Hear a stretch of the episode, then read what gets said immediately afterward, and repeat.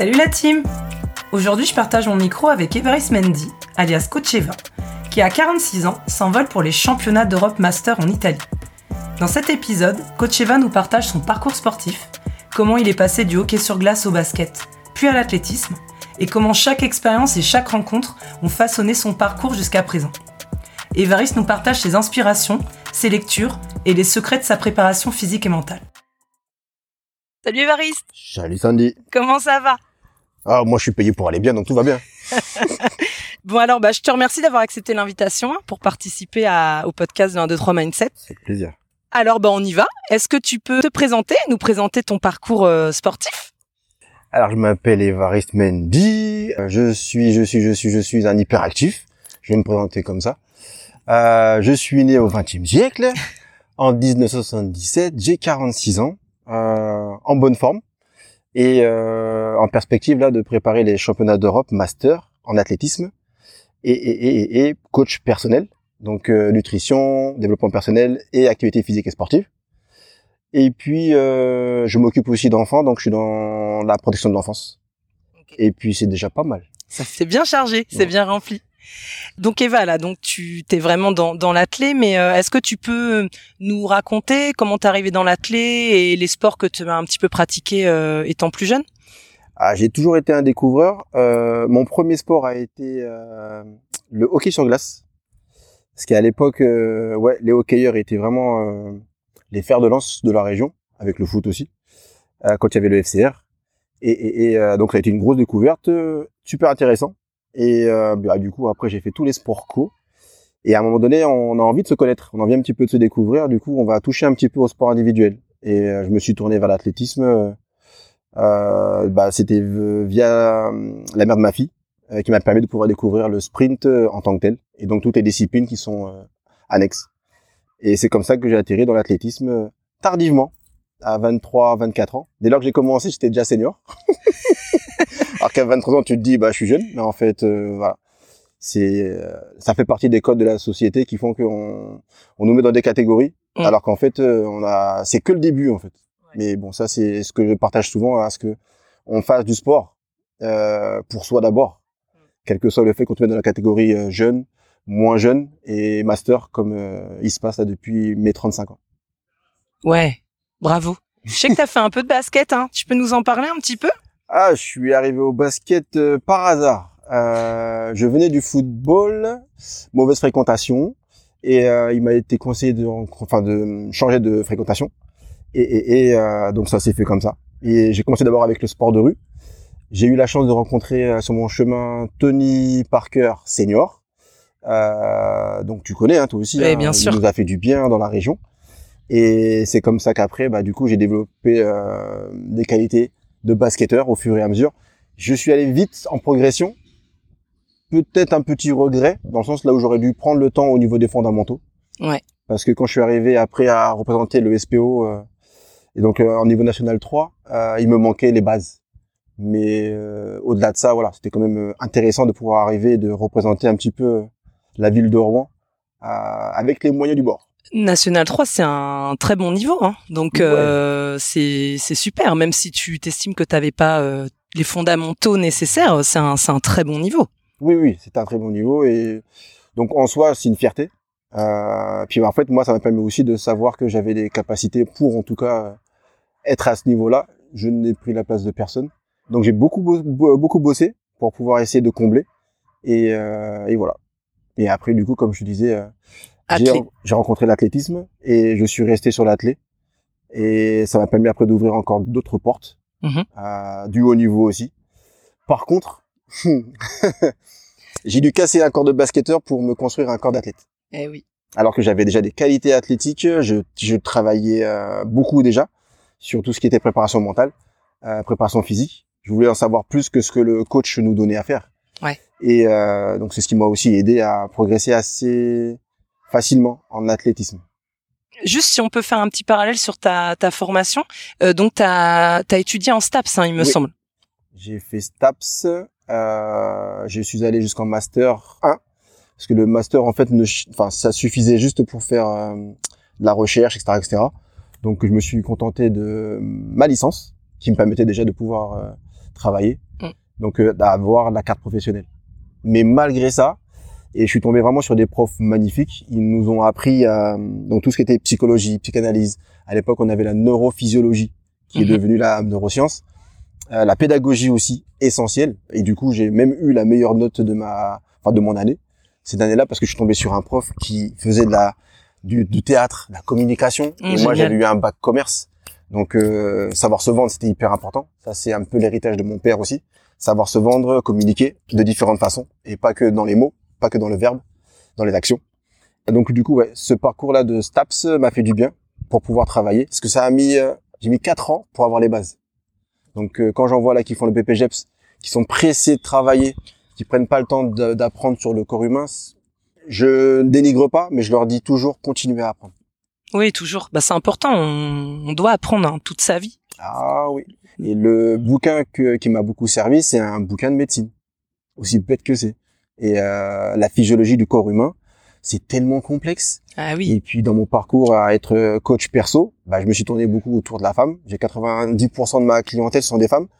Je continue encore à apprendre sur euh, comment on fonctionne et comment on communique. Bah tiens, du coup, comme on, comme on en parle, est-ce que tu peux nous, nous- effectivement nous partager euh, ce que tu fais dans la vie euh, professionnelle, donc un petit peu ta carrière pro à côté de, de l'athlé Je vais te parler de la nuit. La nuit, je prends le relais des éducateurs de jour et je veille à ce que les enfants dorment, euh, parce que souvent ils sont victimes de traumas. Et euh, mon but, moi, c'est de les apaiser, c'est de les soulager, c'est d'être à l'écoute. Et puis, puis, puis, bah, le temps que après les, éducateurs euh, reviennent le lendemain matin. Un cas concret, par exemple, il va y en avoir un qui va avoir une crise en pleine nuit. Faut que je réceptionne ça, faut que je le gère, et puis que je le sécurise. Et souvent, en plus, quand on arrive, ils veulent savoir qui est là euh, pour pouvoir dormir tranquillement, euh, sereinement, et que même si de, en pleine nuit, à 1h, 2h, 3h du matin, il y a un souci, je suis là. Et ça, euh, C'est une grosse responsabilité. Ouais. Mm. Et puis la journée, euh, je suis coach, et là, du coup, c'est en fonction de chacun. Donc j'ai différents profils, j'ai des lambda, euh, j'ai la ménagère, j'ai des enfants à partir de 8 ans. En dessous, j'ai plus l'énergie. Et jusqu'à la plus âgée, elle a 83 ans. Ok. Voilà. Et euh, donc j'ai des sportifs de haut niveau, j'ai des chefs d'entreprise, euh, j'ai des personnes qui sont aussi à l'étranger, donc coaching à l'étranger aussi. Ok. Donc à distance, ouais. Et donc euh, j'ai tous les profils euh, en termes de coaching, de suivi, d'accompagnement. Ok.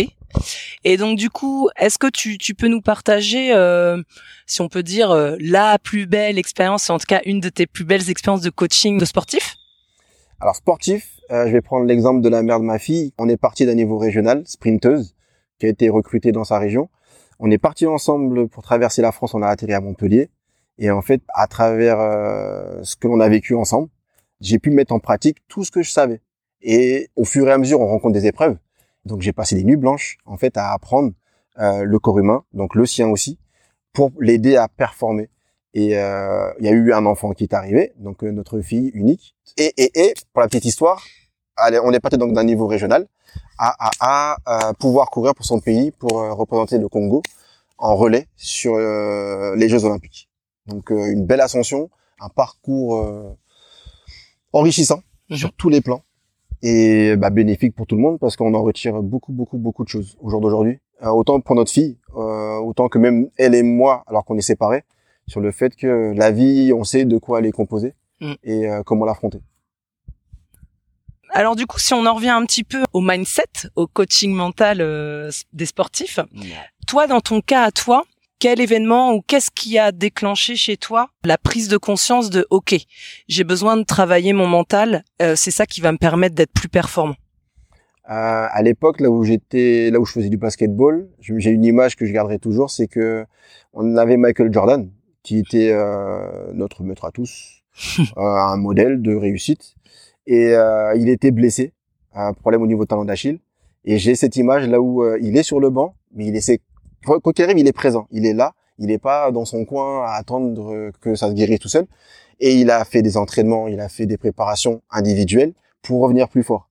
Et ça, c'est resté. Mm. Parce qu'aujourd'hui, on entend quelquefois, ah, j'ai mal, par exemple, à la cheville, donc en torse ou autre. Et souvent, le premier, enfin, beaucoup vont entendre le, le fait de arrête-toi, repose-toi et reviens. Grosse erreur. Mm. J'ai une cheville, mais je suis composé de deux chevilles. Donc il me reste le reste du corps. Je continue encore à me travailler. Je travaille, je la soigne. Mon but c'est qu'elle guérisse et euh, avec un accompagnement, avec euh, des bons praticiens. Et puis je reste toujours dans une dynamique qui fait que derrière je dois toujours rester en mouvement. Le corps humain doit toujours rester en mouvement, on le sait. Et pourtant c'est pas pour autant que c'est fait. Mm. Et donc moi je dois être vigilant sur ça. Et en fait c'est ce qui fait que le mindset je l'ai depuis petit et c'est difficile de m'arrêter. D'où le fait que je me caractérise comme un hyperactif. Je dois gérer ça. Il y en a qui le reconnaissent comme un trouble du comportement, mais j'en joue. Hmm. Parce qu'aujourd'hui, je suis un mec épanoui. J'ai hâte d'avoir mes 50 ans dans 3 ans et demi et euh, d'être bien dans ce corps euh, dans lequel je peux faire aujourd'hui ce que je peux. Hmm. Pour ne pas dire ce que je veux. Mais euh, voilà, mon mindset m'aide beaucoup. Il me guide. Puis comme on disait un petit peu toi et moi aussi en 9-7, là, c'était que on doit aussi se tempérer, ne pas trop s'écouter.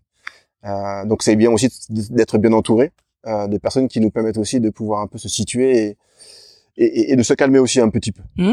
Et toi, dans ton cas, du coup, euh, c'est qui les, les, personnes qui t'entourent et qui t'aident justement à aller dans ce sens-là, de ce travail, de ce mindset? Alors, On a souvent des références euh, dans les bouquins euh, ou des personnes mortes. Alors qu'en fait, moi, je vais juste me baser par rapport à ceux qui m'ont fait grandir quand j'étais petit, qui m'ont tapé sur la tête comme il fallait euh, pour que je puisse avancer ou mieux comprendre. Et donc ça va être, par exemple, ma mère, le fait que dans son acharnement, elle va quand même donner ce qu'elle peut avec ses armes. Il faut savoir qu'elle est venue d'Afrique. On lui a pas inculqué certaines choses comme euh, partager l'amour, mm. mais euh, elle m'a donné le reste. Et avec ses moyens, moi je devais aller chercher le reste. Bah, je, les ai, je les ai trouvés dans des éducateurs sportifs dans un premier temps, des entraîneurs aussi, le papa de Tony Parker aussi. Je le mets dedans parce qu'il a été vachement à l'écoute, mm. alors qu'il venait euh, que quelques fois. À certains, il a donné son numéro. Et du coup, en fait, on a toujours gardé ce truc qui fait qu'on avait un second papa pour nous aider à grandir. Et, euh, et en fait, aujourd'hui, euh, depuis maintenant dix ans, je me nourris de ce que mes coachings me donnent. C'est eux qui, quand ils n'y arrivent pas, ça me donne une énergie qui fait que si eux ne peuvent pas, alors que je leur demande de faire, si moi je ne fais pas, je suis pas digne. Je peux pas me permettre d'être dur avec eux. Hmm. Donc, pour quelque part légitimer le fait d'être dur avec eux, faut que je fasse. T'as pas le choix. Ouais, donc je me nourris vraiment de tout le monde, de tout à chacun. Et autant euh, un enfant que euh, une personne âgée. Je me nourris beaucoup de l'expérience des personnes âgées. Mm. Et euh, ouais, donc euh, ça peut être aussi toi aussi, hein, tu vois, sur, sur, ton parcours, il y a eu un truc qui a fait que ça m'a marqué. Mm. Et donc je me nourris, je suis très observateur. Et mon but en fait, c'est de d'optimiser chaque moment, chaque instant. Je suis un gros gourmand de la vie en fait. Mm. Donc chaque instant qui a fait que m'a permis aujourd'hui d'être là et et d'être qui tu es, du coup. Ouais. Mm. Ça t'a construit, quoi. Et du coup, euh, alors j'imagine, hein, vu les, les, différents sports que tu as fait, euh, que tu t'es déjà blessé. Mm. Euh, Est-ce que tu peux euh, nous partager euh, ce que tu as mis en place pour revenir, c'est-à-dire te remettre physiquement et mentalement suite à, à une, à, on va dire la plus grosse de tes blessures? Je vais te parler de la dernière. La dernière, il y avait les championnats du monde cet hiver à, en, en Pologne. Mmh. à Torun. Je fais une préparation comme il faut, je prends le temps, parce que là c'est mon année de reprise, tu vois. Donc euh, après six ans, sept ans, sept ans d'arrêt de sport de compétition, fallait reprendre les bases au fur et à mesure. Donc je me sentais bien, etc., etc. Et je me suis fait une torsion du genou. Donc c'est comme une entorse, enfin comme une entorse, comme une, euh, ouais, comme si tu avais les croisés qui étaient entamés. Mmh. Mais Dieu merci, je pouvais encore marcher. Mais par contre, sprinter, c'était pas possible. Et euh, là, j'étais aligné pour faire le 200 mètres, donc en virage. Donc, euh, de comment te dire que jusqu'au dernier moment, mais réellement, jusqu'au dernier moment, je savais pas si j'allais pouvoir sortir du start et courir, sprinter. C'était donc euh, c'est la première fois que ça m'arrivait. Donc tu n'as pas 20 ans, tu as un corps de quelqu'un de d'entamé? T'avais du coup 46 46, ouais. Mhm. Je venais de les avoir en plus. Et donc là, tu te dis waouh, soit j'y vais et ça passe. Et par contre, d'ailleurs, je vais morfler. Euh, soit ça passe pas, et là, je me fais une grosse blessure, et là, par contre, euh, voilà. Donc, euh, c'est le mindset qui m'a tenu tout le long, et euh, je regrette pas, parce que, bah, en fait, euh, j'ai juste couru avec l'expérience. J'ai pas pu vivre l'événement à fond, mais j'ai quand même fait demi-finale. Ok. Donc, l'expérience est restée positive. Et, et, en fait, tous les jours, j'ai fait attention à comment je mangeais, comment je dormais, mes déplacements, parce qu'en fait, à un moment donné, tu sais que tous les éléments comptent pour aller bien, pour bien fonctionner. Donc la blessure, ça veut dire que euh, au-delà des, soins, euh, des rééducations, de la proprioception, du froid, tu dois d'abord enfin nourrir la fibre. La fibre musculaire les, et les cellules. Et ça, on sait que ça passe par l'estomac. Donc, euh, comment tu t'hydrates? Je n'ai pas bu d'eau du robinet tout le long. Ok. No way. C'était l'eau minérale et en fonction. Euh, donc tout a compté. Et pour ça, c'était de la discipline. Un mot qui fait peur, mais c'est la discipline qui permet de pouvoir mettre en pratique ce que je sais. Parce que c'est bien beau que je sache plein de choses. Si je les mets pas en pratique, ça sert à rien. Ouais.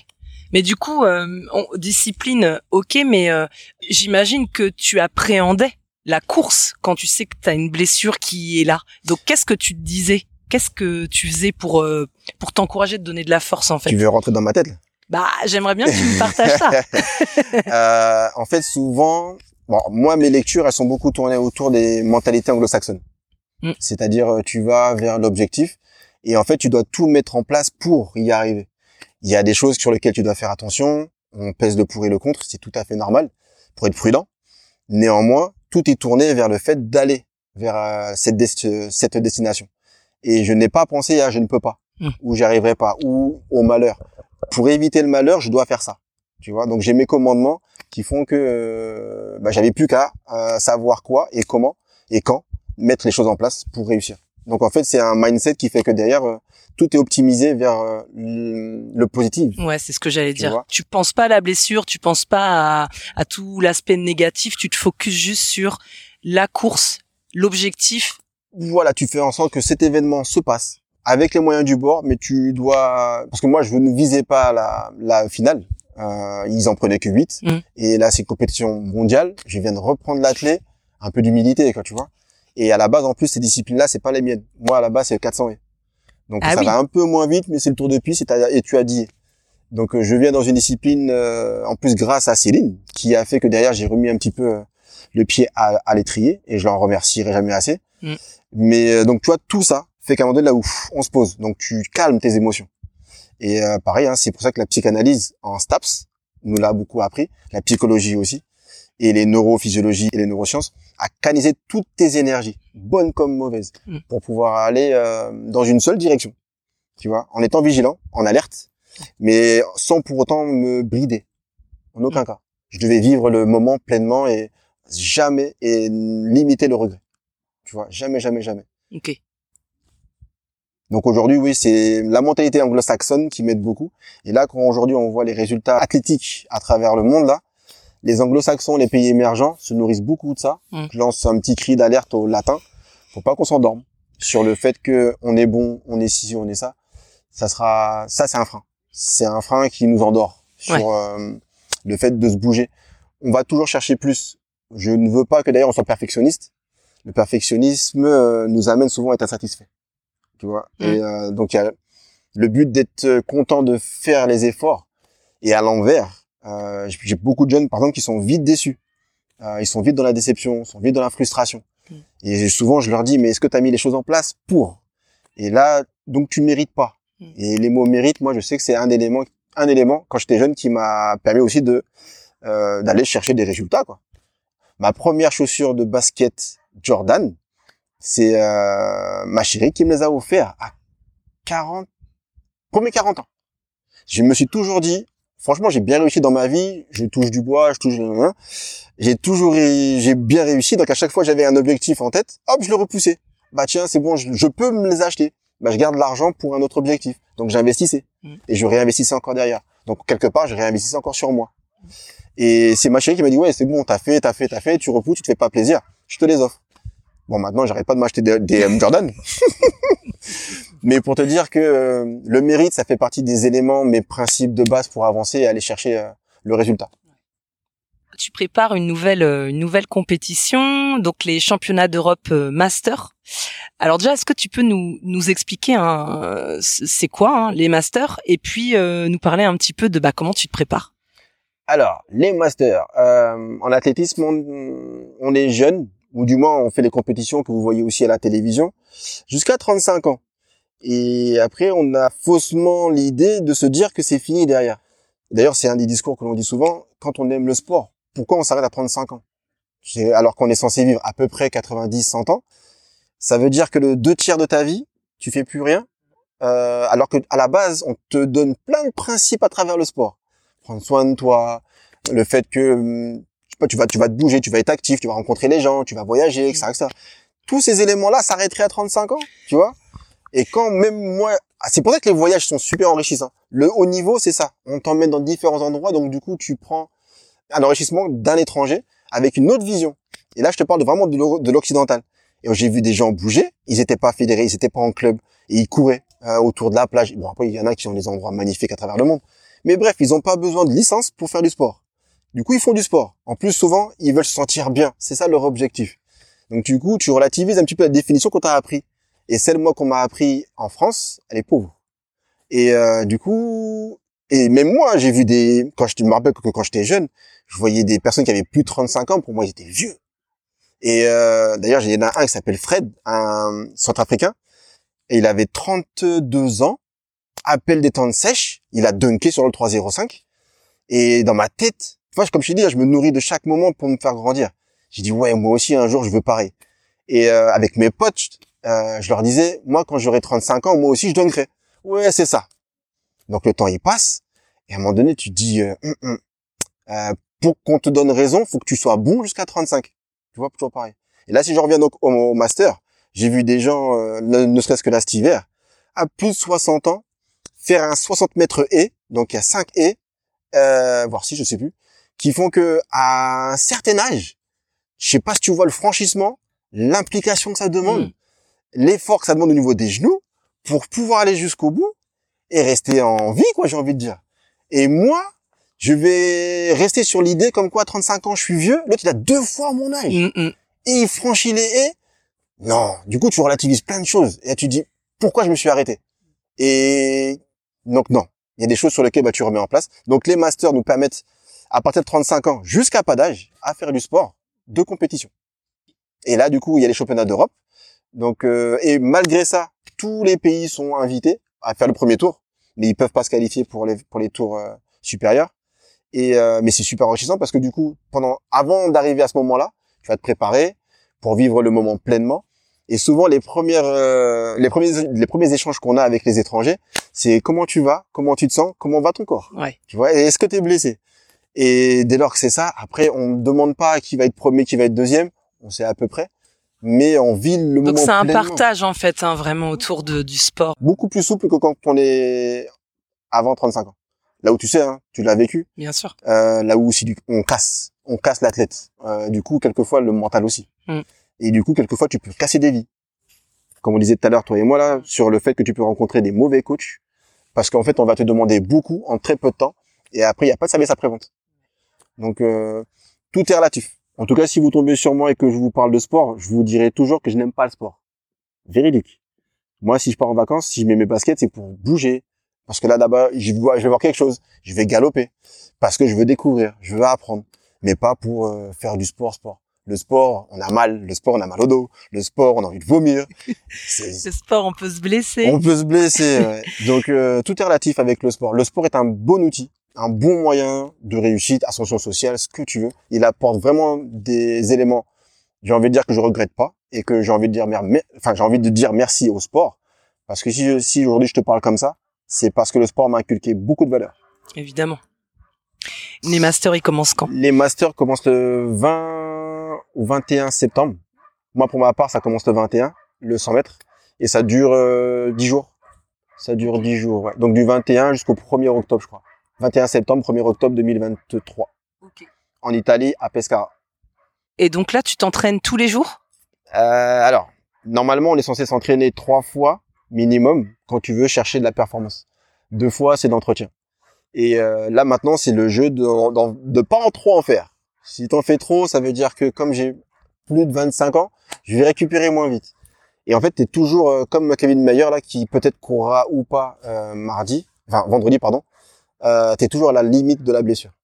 Mais le but, c'est pas de la créer. C'est vraiment de... quand tu es affûté, tu es fragile.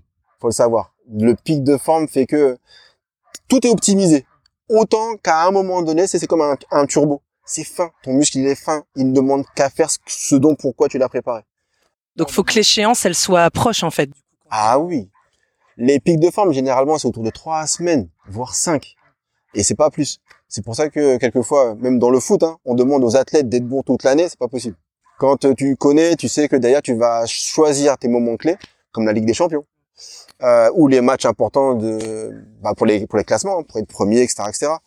Et il y a des moments bah, là où tu vas aussi le laisser le corps aussi au repos. Donc tous ces éléments-là, euh, je m'en sers aussi dans mon quotidien, dans ma vie perso. Si tu avais un conseil à donner à, un sportif, un ado qui a envie de, de performer, de, de, progresser réellement dans sa discipline, c'est quoi le, le, le, conseil ultime que tu lui donnerais? Le Donne-moi en plusieurs si tu veux, mais... Bah, en fait, il faut déjà qu'il étudie sa discipline. Moi, je suis arrivé au basket, je suis allé dans une direction, NBA. Dans ma tête, euh, même si basket de rue, NBA, alors que c'est deux écoles différentes. Et en plus, en pratiquant après le basket fédéral, euh, comme toi tu l'as connu aussi en club, c'est trois, trois mondes euh, différents. Tous les athlètes que j'ai, souvent, je leur parle fondamentaux tout de suite. Et où est-ce que tu mets les pieds? Demain, là même, j'ai des judokas, je leur ai demandé d'identifier. tu es classé comment? C'est quoi le niveau régional, national, etc., etc. Comment tu te situes? Et en fonction de ça, après, d'ailleurs, on met les choses en place. Et une fois que tu as identifié l'endroit là où tu vas, dans quelle direction, combien de temps tu vises un objectif? Donc euh, le fait de planifier ses efforts, ses envies, ses intentions, etc., etc., c'est hyper important. Et pour pouvoir gérer tout ça, on en vient à la gestion des émotions. Mm. Et euh, surtout un jeune ado, quelquefois qui a une grosse envie, euh, si ton envie surpasse ton corps, tu pètes tout ça. Et du coup, tu peux aussi casser des rêves parce que tu n'as pas été à l'écoute de ton propre corps. Moi, j'en ai des jeunes qui veulent, j'ai envie de dire, euh, aller en NBA, sauf que regarde ton corps. Tu fais quoi au, quotidien? C'est en regardant Netflix que d'ailleurs tu crois que tu vas atteindre euh, le même truc que Wembanyama? Non. Donc du coup, on revient à l'effort. Et ça, c'est quelque chose qui s'est beaucoup perdu ces dernières années, à cause ou grâce à Netflix. Chacun ah, il n'y a pas que Netflix, hein. Je pense qu'il y a les réseaux, l'internet de façon globale, mais euh, bah on peut, faut vivre avec son temps, j'ai envie de dire. Oui, mais c'est pour ça que comme je te dis là, Netflix il nous apporte quand même pas mal d'informations, mm. tu vois? Donc euh, ça peut être bénéfique. Si faut regarder les documentaires. Ouais, ouais, non mais c'est vrai en plus, hein. exactement. Donc moi j'ai rien contre. Mais tu dis quand même un peu moins d'écran. Ah mais oui. C'est en fait tu vas à l'essentiel. Tu sais pourquoi tu vas utiliser cet outil-là. Netflix c'est un outil. Euh, nous, à notre époque, on avait Wikipédia, ou alors tu allais à la bibliothèque, médiathèque, pour aller chercher ton savoir. Les feuilles blanches, là, je te jure que j'en ai, j'en ai tourné. Aujourd'hui, tu as jusqu'à euh, squeeze, enfin, tu es sur ton, ton écran, tu as deux, trois petits mots-clés à aller chercher, tu as ton information. Pareil, toujours, hein, investigation, tu prends les tenants et les aboutissants, mais quoi qu'il arrive, tu as une information qui te parvient beaucoup plus vite. L'intelligence artificielle, ça accélère encore plus les choses. Mais il y a toujours le fait du libre arbitre. Donc en fait, j'en reviens à si demain je dois conseiller un jeune, c'est euh, identifier là où il met les pieds, sur combien de temps il, se positionne, euh, bien s'entourer aussi, toujours pareil. Euh, et ça, dans le sport, là, j'ai un jeune qui est en centre de formation, qui a intégré le Havre pour devenir footballeur professionnel. Là, il faut qu'il identifie dans quel euh, championnat il veut jouer. C'est pas pareil. Et euh, à quel âge il a On va souvent lui dire de prendre des protéines, de prendre des choses qui vont accélérer son processus à devenir un homme. Tu vois, tous ces conseils-là l'aideront à savoir dire oui ou non et à quel moment. Et puis euh, et puis le mental. Et pour que tu gères ton mental, il faut que tu saches comment un cerveau fonctionne. T'as un livre à conseiller ou pas là-dessus? Tous les livres de neurophysiologie, neurosciences sont bons, honnêtement. Euh, et puis il y a même des témoignages. Tu sais, en, par exemple au States, euh, il y a beaucoup de témoignages de gens qui ont vécu. Aujourd'hui, j'écoute plus quelqu'un qui a vécu que quelqu'un qui écrit. Moi, par exemple, au jour d'aujourd'hui, euh, quand j'ai un, bah, j'ai un collègue, il est entraîneur de foot. Souvent, quand il arrive au travail, il, il traîne les pieds. Et un jour, je lui dis, tu sais quoi, si j'ai un enfant qui veut jouer au foot, je te jure, je l'amène pas. Je lui dis claro, mais c'est pas méchant. Comme on se connaît, c'est passé. Il m'a dit, mais pourquoi tu me dis ça? C'est méchant quand même. Je dis non. C'est, t'imagines que j'ai un petit, il a un rêve, genre devenir Mbappé. Et en fait, je vais le confier à quelqu'un qui n'a plus envie, qui traîne des pattes. Tu freines mon fils en fait, tu vois? Et ça, c'est pas à lui j'en voudrais, c'est toi s'il il réussit pas, parce que tu l'as pas emmené. Tu sais la, la congruence. Quand euh, tu fais ou quand tu dis et que tu donnes souvent conseil, sois toujours vigilant que l'autre il va te regarder si tu fais ou pas. Et le message passera encore mieux si tu fais. Il passera pas, enfin du moins difficilement, si euh, vas-y vas-y vas-y et toi tu restes tu, tu ne vas pas avec lui. Tu vois, à un moment donné, il va se sentir un peu, euh, enfin. Faut donner l'exemple. Ah ouais, l'exemple, ça c'est indispensable. Du coup, c'est une bonne pression. Mais on est dans un pays là où on est un peu, j'ai failli te dire lazy. En France, on est feignant. Et pour autant, on a du potentiel ici. Ouais. Donc les conseils, ouais, c'est tourner autour des bouquins, autour de la, autour du mindset anglo-saxon euh, pour, pour aller vers le concret. Et puis euh, les témoignages entre guillemets de différencier les gens influents et ceux qui ont inspirant. Inspirant, ouais, c'est ça, exactement. Euh, je vais te sortir par exemple Kobe Bryant. Euh, il a fait ce que Jordan n'a pas fait. Jordan a beaucoup fait et du coup on s'est inspiré de ce qu'il a fait. Et Kobe, il a beaucoup communiqué. Et là, là, c'est hyper, hyper, enrichissant tout ce qu'il nous partage. C'est pas pour autant qu'il faut pas, faut faire comme lui, hein. faut dormir. Hein. Lui, il dort pas. Moi, déjà, je dors peu, mais euh, l'implication de rentrer dans une discipline et de vivre ce que tu, ce que tu veux faire, c'est pas à la portée de tout le monde. Et du coup, c'est ce qui fait la différence. Et euh, voilà, cette notion-là, voilà, c'est ça que je veux partager euh, le plus possible. Ok, bah écoute, euh, Évariste, merci beaucoup pour l'échange. Euh, pour conclure, qu'est-ce qu'on peut te souhaiter pour les pour les prochaines semaines? Sincèrement, d'être en bonne santé le 21 septembre à 10h05. Voilà, 10h05, c'est la série. Et euh, ça voudra dire qu'il faudra que trois heures avant, j'ai fini de manger. Donc je vais manger hein, riz, pâtes ou euh, des céréales. Je rigole. Surtout pas les céréales. Non, je vais manger des légumes verts. Euh, je vais manger des légumes secs aussi. En fait, ça apporte moins de déchets dans l'organisme, donc c'est vite digéré. Ça m'apportera euh, des, glucides et de la protéine, donc de la bonne énergie pour pouvoir gérer ma journée. Parce qu'il faut savoir qu'entre le premier tour et le deuxième tour, quelquefois on mange pas. Mais je vais m'alimenter des noix, noisettes, amandes, pistaches. Mais pour que ça se fasse bien, faut que je sois en bonne forme. Donc du coup, trois heures avant, j'ai fini de manger. Faut que je me sois réveillé cinq heures avant pour le réveil musculaire. Et je te rappelle que la course est à 10 heures. Et dès la série, il faut que je fasse un bon chrono pour pouvoir me placer en demi-finale. Et après, euh, une fois que je suis bien placé en demi-finale, que j'ai un bon couloir, festival. Bon, on te souhaite tout ça. Hein. tout ce que tu viens de dire, on te le souhaite. Je te remercie beaucoup d'avoir accepté l'invite. C'était un plaisir d'échanger avec toi, Ivariste. À très bientôt. Ah, merci beaucoup en tout cas à toi. À très bientôt, ouais.